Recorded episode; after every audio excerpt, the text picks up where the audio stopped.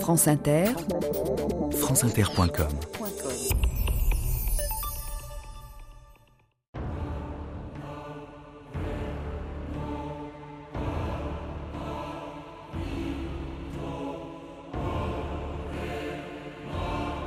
On ne va jamais aussi loin que lorsque l'on ne sait pas où l'on va. Cromwell. «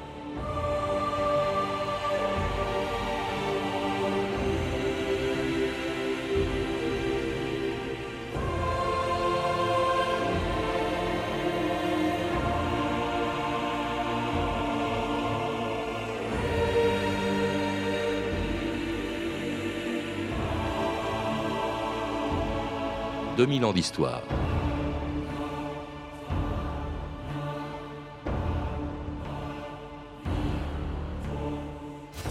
En 1660, les députés du Parlement de Londres étaient réunis pour un incroyable procès, celui d'Olivier Cromwell, mort déjà depuis deux ans, et dont le cadavre était condamné à être pendu pendant trois jours, puis décapité, pour que sa tête coupée soit suspendue au bout d'une pique, à l'endroit même où, douze ans plus tôt, il avait fait exécuter le roi d'Angleterre.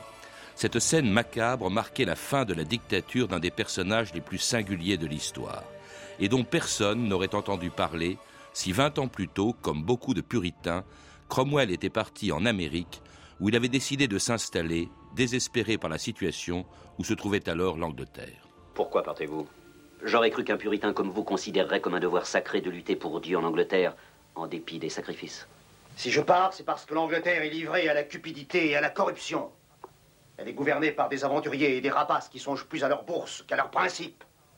Si je pars, monsieur, c'est parce que nous avons un roi qui taxe les riches au-dessous de leurs moyens et qui vole la terre aux pauvres pour subvenir aux folies de sa cour et d'une reine papiste.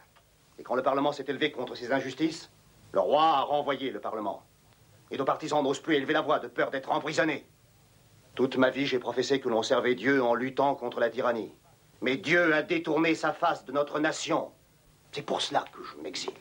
Et si le Parlement était rappelé, monsieur Cromwell? Pourquoi le roi le rappellerait-il? Il manque d'argent, Olivier, pour faire la guerre. Lorsque le Parlement sera réuni, il sera sans doute en notre pouvoir de changer bien des choses.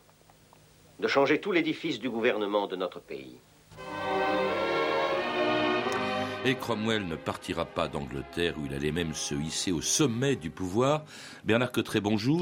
Bonjour Patrice Gélinet. Vous êtes l'auteur d'une biographie de Cromwell et d'une histoire de l'Angleterre qui vient d'être publiée chez Talandier. Une histoire dans laquelle Cromwell, évidemment, a joué un rôle considérable au XVIIe siècle. Et surtout, c'est peut-être cela que l'on retient en premier parce qu'il a mis en place en Angleterre un régime qu'elle n'a jamais connu dans son histoire, la République.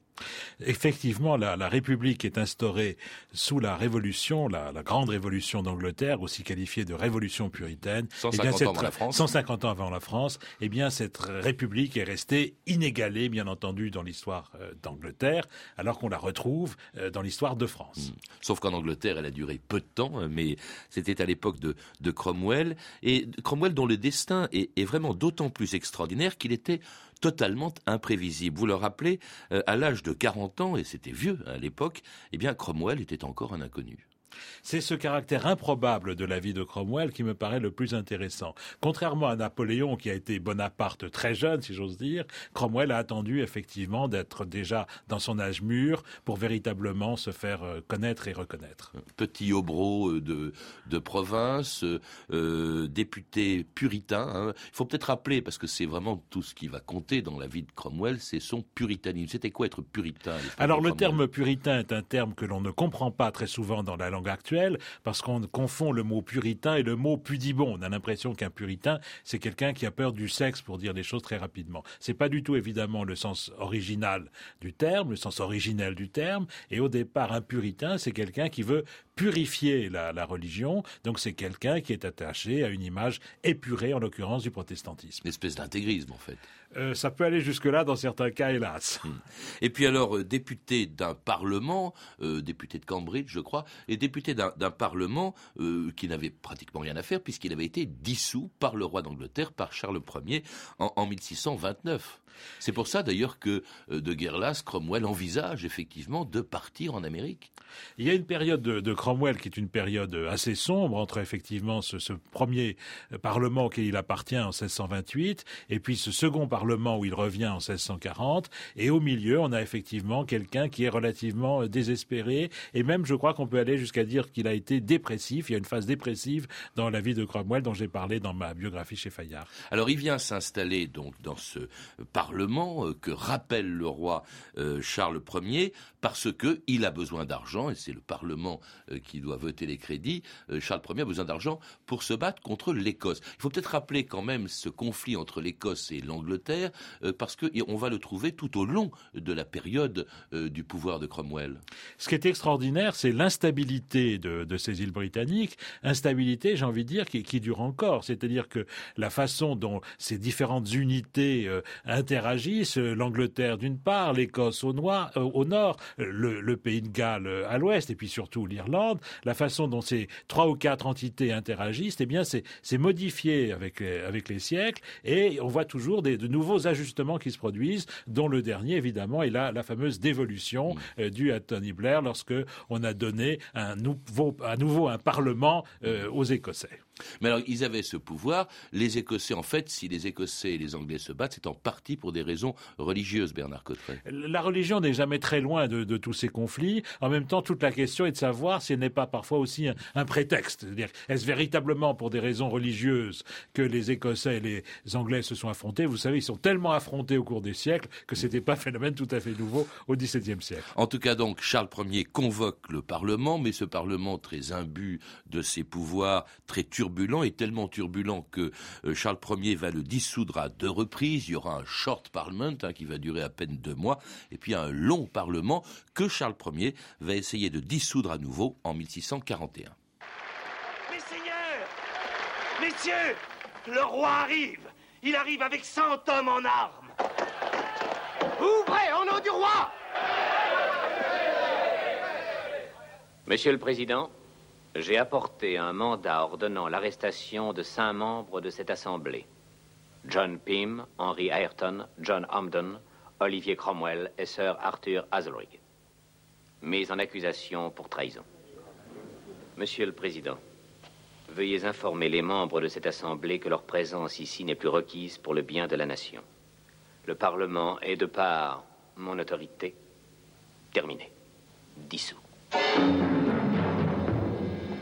Majesté, avez-vous conscience que par la décision que vous venez de prendre, vous poussez peut-être la nation jusqu'au bord même de la guerre civile? Et finalement, le Parlement ne sera pas dissous, les députés ne seront pas arrêtés, donc Cromwell ne seront pas arrêtés. Euh, le Parlement va se mettre en place. Charles Ier, lui, en revanche, va quitter Londres. Il n'y reviendra que pour y être exécuté euh, beaucoup plus tard. Et c'est le début, effectivement, d'une guerre civile terrible, Bernard Cotteret, euh, dans lequel, progressivement, on verra Cromwell se détacher, prendre de l'importance. Pourquoi ce conflit entre le Parlement le roi Alors, ce conflit a plusieurs, a plusieurs causes. Mais je crois que la, cause fondamentale, c'est qu'on a deux conceptions du pouvoir qui sont très différentes. D'une part, la monarchie, elle fait appel au Parlement uniquement pour voter euh, l'impôt.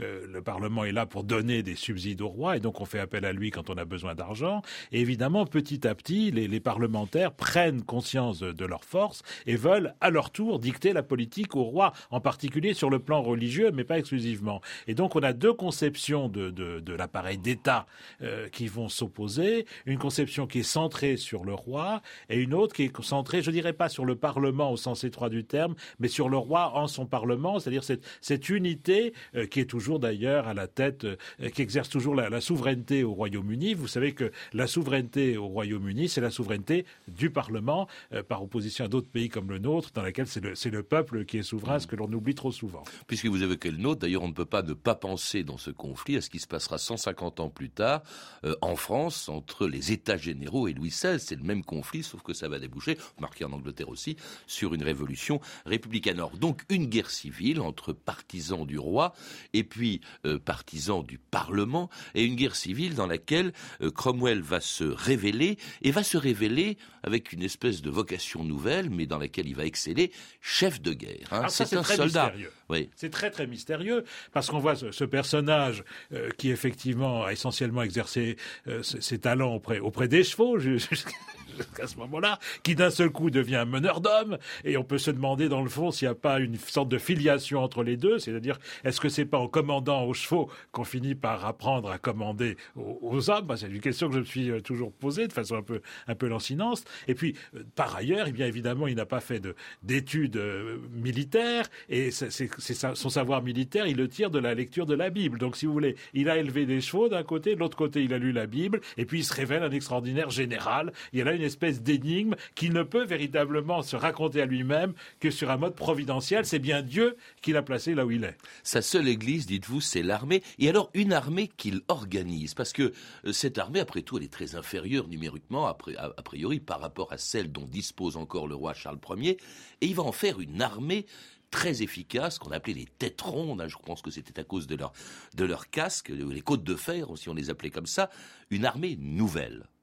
Alors la, nouvelle armée, la, grande caractéristique de, l'armée euh, que, Cromwell euh, met sur pied, euh, c'est que jusqu'à présent, les, royalistes avaient une grande supériorité qui était la cavalerie. Or, Cromwell est un homme de, la cavalerie lui aussi, et donc il va permettre au Parlement de se doter d'une cavalerie forte. Et vous savez que la cavalerie, c'est évidemment la, mobilité sur les champs de, bataille, et c'est comme ça que petit à petit, eh bien Cromwell va, réussir à, gagner toutes toutes ces batailles et à chaque fois va avoir le sentiment que c'est effectivement Dieu qui l'a placé là où il est. Milord Général, est-ce que nos Excusez-moi, sire. Oui, qu'y a-t-il Des nouvelles de l'armée de Cromwell. Enfin, les côtes de fer consentent à se montrer. Eh bien, va, parle. Ils sont à moins de trois lieues d'ici, monseigneur. Juste au sud de Nesby. D'après mon calcul, il y a environ 1000 chevaux et 2000 hommes de pied. Est-ce sage, Olivier? Ils sont beaucoup plus nombreux. Ce n'est pas le nombre qui compte, mais la vitesse et la surprise. Sur cette plaine du village de Nesby, nous allons renverser le cours d'une guerre malheureuse. Dieu vous protège tous. Nous sommes peut-être inférieurs en nombre, mais nous gagnerons la bataille. Je vous le promets. Soldats, mettez votre foi en Dieu et tenez votre poudre sèche.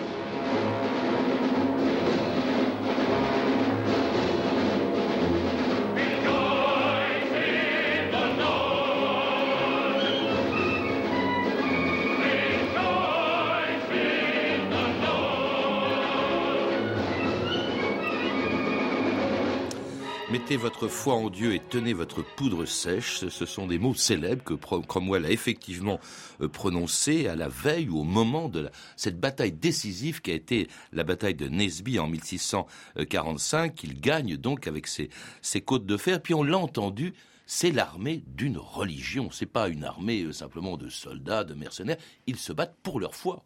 Alors, si euh, l'armée joue ce rôle quasiment d'église dans l'expérience de, Cromwell, c'est aussi parce que Cromwell est un esprit foncièrement tolérant, contrairement à ce qu'on peut penser très souvent. Et Cromwell va permettre à ses, euh, soldats d'avoir dans le fond des convictions. tous ont des convictions protestantes, mais parfois assez, assez différentes les uns des autres. Et ce qui est important pour lui, c'est que ces hommes soient de bons soldats. Et à partir du moment où ils sont bons soldats, eh bien, j'allais dire, ils peuvent évidemment avoir des, nuances dogmatiques entre eux. Ça n'est pas du tout ce qui importe pour lui. Et donc, ce, caractère un peu unitaire de l'armée de Cromwell préfigure l'Église, j'allais dire, et préfigure aussi la, nation. C'est aussi un idéal de nation qui se trouve réalisé dans le creuset de l'armée, ce rôle de, de l'armée qui est considérable au moment de la Révolution anglaise, comme il va être considérable, vous le savez, lors de notre Révolution française. L'armée aussi, qui va être un peu le creuset de, de la nation et, des valeurs républicaines. Et, l'arbitre des événements. Cela dit, vous parlez d'une tolérance religieuse de Cromwell, elle n'a pas toujours été vérifiée. Il détestait, il détestait les catholiques qui se battaient d'ailleurs, eux, derrière Charles Ier. Oh, euh, les, catholiques, ils les aimaient pas, ils ne les aimaient pas beaucoup. Les papistes, comme ils disaient. Mais je veux dire, ça, c'était, c'était banal pour pour l'époque, c'est vrai. Euh, ceci dit, que en, en pratique, quand il faut s'entendre avec Mazarin, on voit un Cromwell très astucieux, très fin diplomate, qui sait très bien aussi composer avec des puissances catholiques. Je crois que en réalité, on a beaucoup exagéré euh, l'intolérance de, de, Cromwell, sauf peut-être avec les Irlandais où il a été absolument on, le verra. lamentable. Mais alors donc, il se bat pour le Parlement. C'est l'armée du Parlement. Elle remporte cette victoire de Nesby, après laquelle d'ailleurs on verra Charles Ier fait prisonnier, euh, livré par les Écossais. Mais ce Parlement euh, qui se bat, ce Parlement, cette armée, euh, tout ça est très divisé. C'est un peu confus cette période qui suit la bataille de Nesby parce que on voit l'armée se dresser contre le Parlement et même le menacer. Elle devient un vrai pouvoir derrière Cromwell. Il y a aussi une, secte bizarre, les niveleurs. C'était quoi exactement, Bernard Cotteret bah, Il y a ce caractère évidemment imprévisible des révolutions. Vous voyez une révolution commencer, vous savez jamais jusqu'où elle va aller. Et cette révolution qui commence en Angleterre à ce moment-là, eh bien, elle va trouver son, aboutissement dans des mouvements de plus en plus radicaux qui vont passer, j'allais dire, de la contestation religieuse à la contestation sociale et économique et un mouvement de niveleurs. Alors le mot niveleur est un mot négatif. On, on traite de niveleurs ceux qui veulent littéralement tout niveler, c'est-à-dire ceux qui demandent, je dirais pas une totale égalité des richesses, mais disons plutôt une redistribution de, de celles-ci. Alors, c'est une grande confusion du côté du Parlement, dont va profiter euh, le roi et surtout les Écossais qui lancent une grande offensive contre l'Angleterre pour libérer justement euh, Charles Ier, euh, offensive écossaise écrasée à nouveau par, euh, par Cromwell à la bataille de Preston. Et alors là, vous dites qu'à ce moment-là, il commence à se prendre pour une espèce de, de nouveau Moïse. Il se voit une espèce de destinée religieuse désignée par la Providence. Cromwell, de plus en plus, assume son, destin de façon effectivement prophétique. Et c'est ce que l'on voit très très clairement face aux Écossais. Alors les Écossais sont encore des, des frères en la foi, si j'ose dire, parce que ce sont d'autres protestants, alors qu'évidemment, quand ils se tournent contre les Irlandais, alors là, il n'y a, a, pas de quartier. Il a pas de quartier. En tout cas, Cromwell profite de son prestige, de sa puissance pour épurer le Parlement, où il reste d'ailleurs si peu de députés qu'on l'appelle le Parlement croupion, lorsqu'il prend ce Parlement une décision qui va marquer, euh, qui va changer même le cours de l'histoire de l'Angleterre en condamnant Charles Ier en janvier 1649. Charles Stuart, roi d'Angleterre, vous avez été déclaré coupable de haute trahison contre le bon peuple anglais, représenté par le Parlement, au nom duquel cette Cour est habilitée à vous juger. Après délibération, la Cour a rendu la sentence que voici. Vous serez conduit à un emplacement désigné et mis à mort par séparation de la tête d'avec le corps. Cette sentence a été rendue par la Cour unanime. Puis-je dire quelques mots, monsieur? Non, monsieur, garde, emmenez le prisonnier.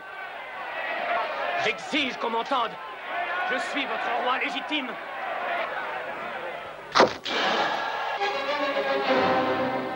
Nous n'avons pas commis un assassinat. Nous n'avons pas fait cet acte furtivement, mais à la face de Dieu et de tous les hommes. La fonction de roi est abolie. Vive le Parlement, vive la République.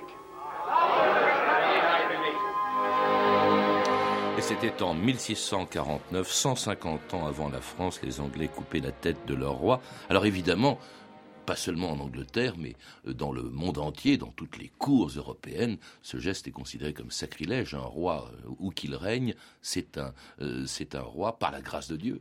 Ça a été une véritable consternation dans toutes les cours d'Europe, et il faut bien voir que ce n'était pas la première fois qu'un roi a été mis à mort. Il y avait eu Henri IV peu de temps auparavant, en 1610, Henri III quelque temps avant, euh, Marie Stuart, évidemment. Mais ça, c'était des assassinats. Et ce qui est nouveau avec Charles Ier, c'est que Charles Ier est jugé. Et comme le dit très justement ce film, euh, Charles Ier devient Charles Stuart, un petit peu à la façon dont, Louis XVI euh, deviendra Louis Capet. Louis Capet. On a un phénomène très très intéressant, c'est que le roi réintègre, si j'ose dire, l'humanité. Alors cette réintégration de l'humanité commune est perçue comme une forme de, blasphème, comme une forme de, sacrilège, et on voit se mettre en place dans la propagande royaliste, qui est extrêmement bien faite à l'époque, toute une tentation, de tentative d'assimilation entre la mort de Charles Ier et la mort du Christ. Et donc Charles Ier devient un nouveau Christ, injustement euh, mis à mort évidemment, et euh, ça accentue évidemment le caractère scandaleux de cette mort de, Charles Ier, qui va devenir une espèce de, de saint de l'Église anglicane, si j'ose dire. Mais en quoi la mort de Charles Ier était nécessaire. Cromwell, d'ailleurs, en était, en était à l'origine, en fait.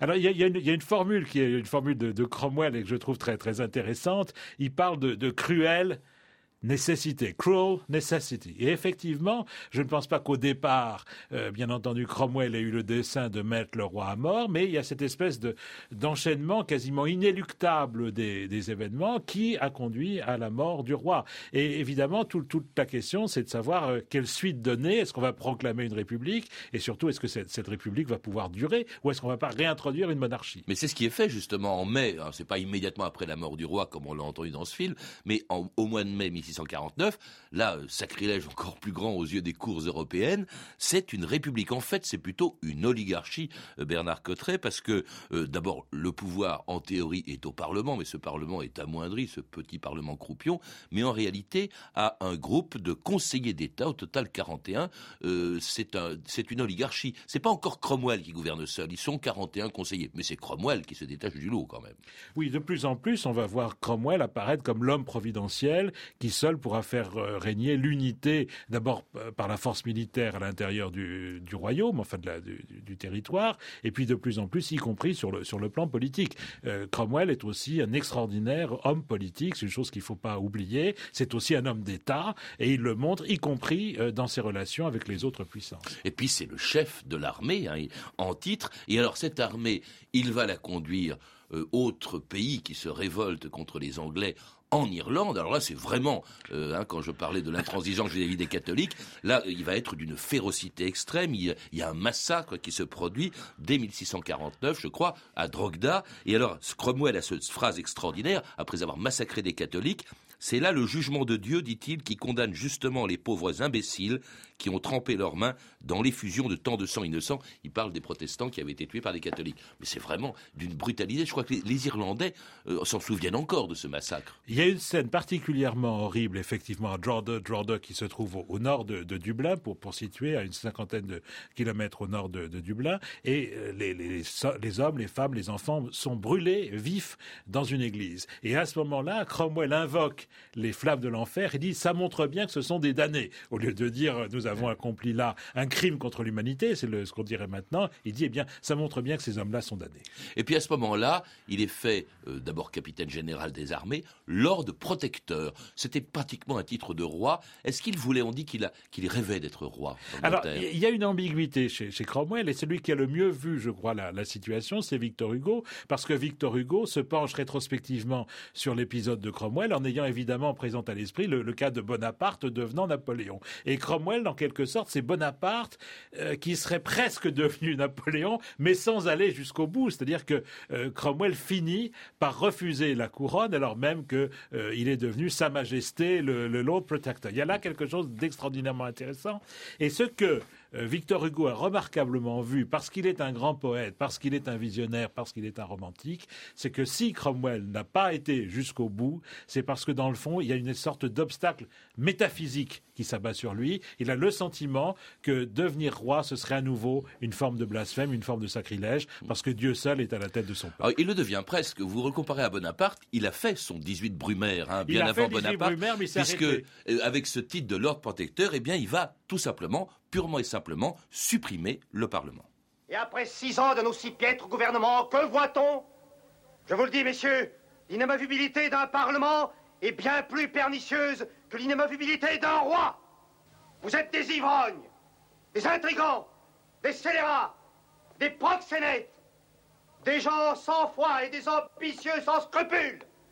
Ce n'est pas un Parlement. Je vais mettre fin à cette session. Je déclare ici que le Parlement est dissous. Colonel Harrison Oui, général. Soldats, en avant On n'a plus d'ordre. Expulsez-les La tyrannie, monsieur Je fais le serment solennel par le nom du Dieu vivant que je veillerai à ce que cette nation ait un bon gouvernement. Dussé-je m'en charger moi-même? Oh Dieu, donne-moi la force de le faire. Seul. Et c'est effectivement seul qu'il va gouverner désormais, euh, sans le titre de roi, euh, mais une véritable dictature. On a entendu les députés crier dictateur. C'était une dictature les dernières années de Cromwell. Je pense que c'était une dictature au sens étymologique du terme, c'est-à-dire qu'effectivement, au sens romain, c'est-à-dire que Cromwell va, exercer l'ensemble des pouvoirs de façon euh, provisoire, mais c'est un provisoire qui tente à devenir définitif, comme si souvent, comme souvent en pareil cas.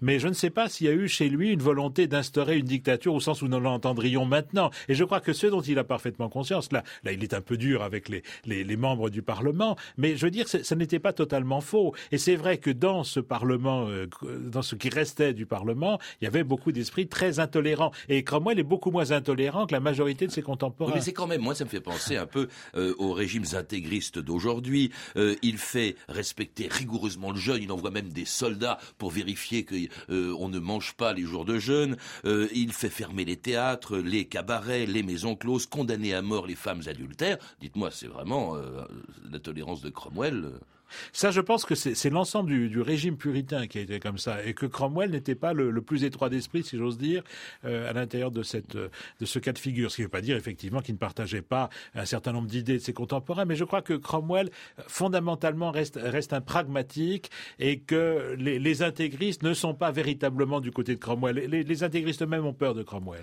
Alors, avec un pouvoir fragile, puisqu'il repose sur un seul homme, et qui va disparaître très peu de temps après la mort de Cromwell en 1650, cela dit, il va inspirer, on l'a dit à plusieurs reprises aujourd'hui, euh, les, les, les, révolutions qui vont suivre. Euh, Robespierre euh, se méfiait de Cromwell, mais en même temps, il avait une certaine admiration. En tout cas, il l'a un peu imité. Napoléon, hein, en prenant le pouvoir. Qu'est-ce qui reste dans l'Angleterre d'aujourd'hui de Cromwell? Qu'est-ce qu'il représente pour les Anglais? Ben, Ce qui est très frappant, c'est que dans la monarchie actuelle, on a conservé une statue de, de Cromwell, que celle-ci se ah oui trouve à Westminster devant le, les, les, fameuses fameux Parlement, vous savez qu'on voit représenter un peu partout sur les, sur les photos. Et donc, euh, enfin, on voit représenter du côté de la Tamise. Donc, mais de l'autre côté, on a la statue de Cromwell, ce qui veut dire que les Anglais ont eu l'intelligence d'accueillir, je dirais, l'ensemble de leur histoire. Je sais pas. Et un républicain quand même. Euh, bah, oui, mais je crois que ça fait partie de, de l'histoire et, et, les Anglais ont toujours une conception très très pragmatique de l'histoire,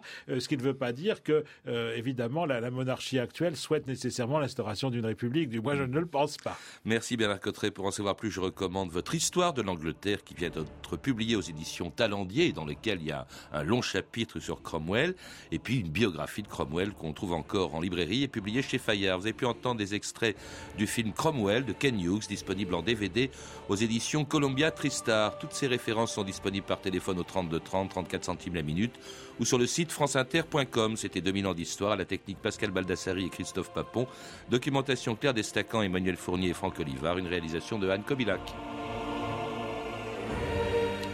La semaine prochaine, dans 2000 ans d'histoire, lundi, un des plus grands généraux du siècle de Louis XIV, Condé, Mardi, De Gaulle, Roosevelt et le débarquement en Normandie. Mercredi, nous serons en musique avec Franz Liszt. Jeudi, les procès de Moscou. Et enfin, vendredi, Amandine, le premier bébé éprouvette en France. Et nous parlerons avec René Friedman.